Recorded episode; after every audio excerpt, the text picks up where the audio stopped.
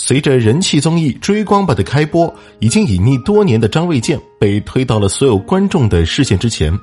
在接到节目组的邀请时，张卫健并没有犹豫太久。参加《追光吧》的竞赛比拼，对他来说没有太多的包袱和压力，更像是一次自我的试炼。第一期，张卫健一身白色运动服深情演唱《身体健康》，让许多人都热泪盈眶，心动不已。不少网友都称是冲着张卫健才二次追光的，毕竟张卫健已经离开公众视野很久了。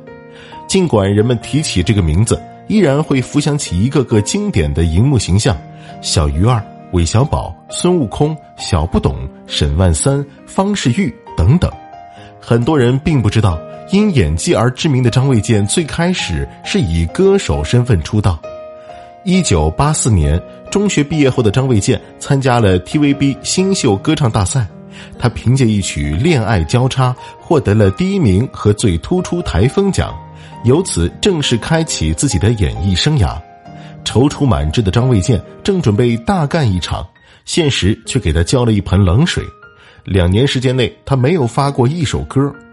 一九九一年，低谷中的张卫健鼓起勇气，毛遂自荐，争取到了电视剧《老友鬼鬼》中的上天堂的角色。上天堂是一名喜欢赌马的小警察，因为爷爷的一次托梦，告知他第二天赌马的号码，这彻底扭转了他的生活。对于这些小人物的塑造，张卫健总是拿捏的恰到好处。从读小学开始，张卫健就很爱演戏，喜欢观察每个人的行为举止。中学的时候，他总坐在街上看人，或是坐很挤的公交汽车，听到别人讲话。学校每次办舞台剧，他都会是导演、编剧、演员，甚至是人形道具。这种彻底放空自己、观察生活细节的习惯，他保留至今。一九九三年，张卫健迎来了事业的巅峰。爱情喜剧片《正牌韦小宝之奉旨沟女》，科幻动作片《超级学校霸王》，时装爱情剧《追日者》等作品均收获了不俗的口碑和票房。也正是在那一年，入行多年的张卫健终于发表了自己的第一张专辑《真真假假》。《真真假假》一经推出，便跃登香港流行音乐排行榜冠军。张卫健还收获了十大中文金曲奖最有前途新人奖。一九九四年，张卫健与郭富城搭档主演了动作喜剧《伦文续老点柳先开》，结果遭遇了口碑票房的滑铁卢。黄金时期的香港娱乐圈新人辈出，强者如林，一个个往往成名很快，坠落也会很快。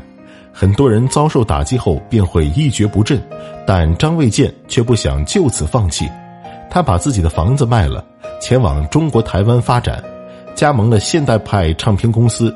接连发表了三张首张国语专辑，获得了十大偶像票选的第八名。看到张卫健的表现，一通来自 TVB 办公室的电话打了过来，问他要不要履行最后一部合约戏。这是张卫健演员生涯的最后一次机会，成功重返演艺，失败跌入深渊。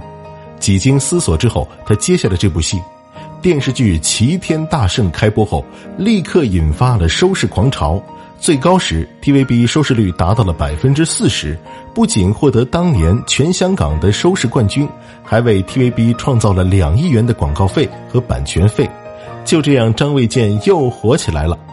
一九九七年，TVB 准备拍续集时，人们突然发现孙悟空换人了。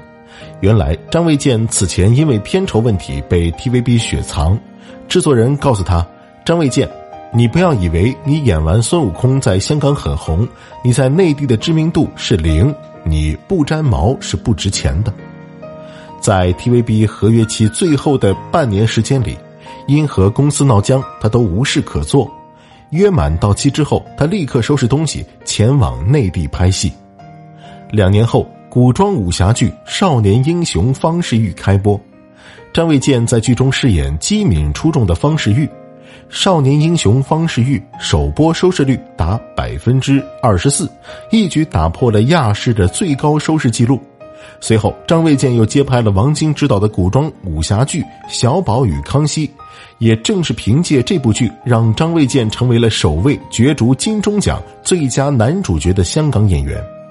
此后，张卫健作品不断，从机灵小不懂到少年张三丰，从聚宝盆到小鱼儿与花无缺，张卫健用一个又一个经典角色，构成了八零后、九零后童年记忆中的绚丽色彩。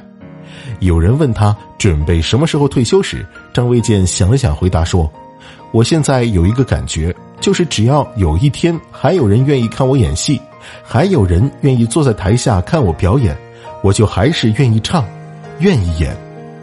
站在聚光灯下的张卫健依然像一个少年，他还是喜欢演戏，喜欢唱歌，喜欢挑战，不介意赌上自己的人生来期待无限的可能。